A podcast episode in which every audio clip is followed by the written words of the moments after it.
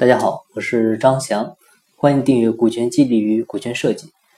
今天上午呢，跟一位计划要做股权激励的老板呢聊了一会儿，呃，他是已经开完股权激励的动员大会了，那几个激励对象呢，嗯，也都很认可他啊，大多数是跟着他干了七八年了，啊，也非常的愿意入股进来。那现在呢，有个问题呢，就是在这个入股资金方面遇到了问题，那其中呢有两个人呢。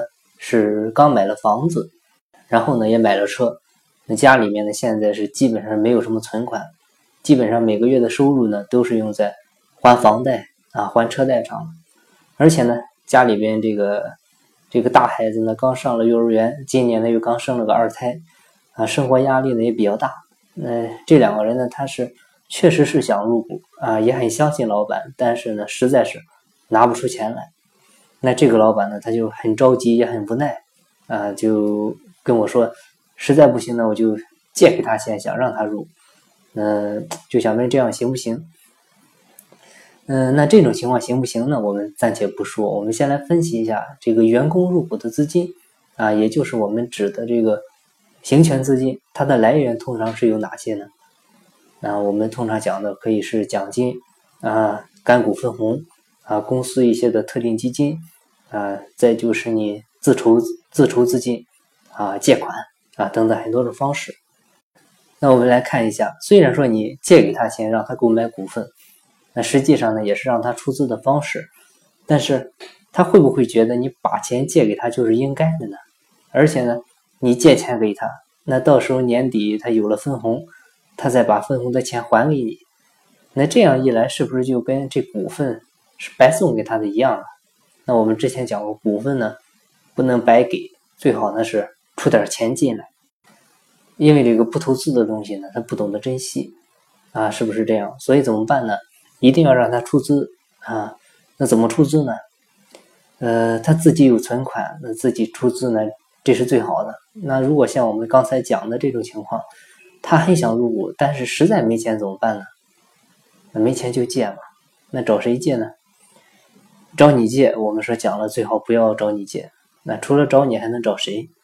啊，找银行。那找银行怎么借呢？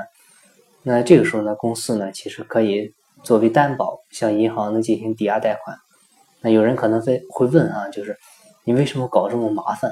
而且呢，你找银行还要有不少的利息。那其实我们来分析一下就知道了。如果说他找你借的话呢，最终他的这个钱呢，他他死活是。是不还了，那就还不上了，那损失的，到头来是不是你的钱？那如果是他找银行借的话，最终呢，他的这个钱还不上了，因为我们这个公是担保人啊，那损失的呢是公司的利益，其实呢也是你的利益。但是呢，你别忘了，这时候他如果还不上钱，他损失的还有他的信用。那你办过贷款肯定知道。这个信用记录不好的话呢，你要在银行办业务是非常的困难的，而且呢，这个信用污点，他会办你终生的。那那个时候损失的，他就不只是你借给他的钱那点钱了，而且损失的更大的是他自己。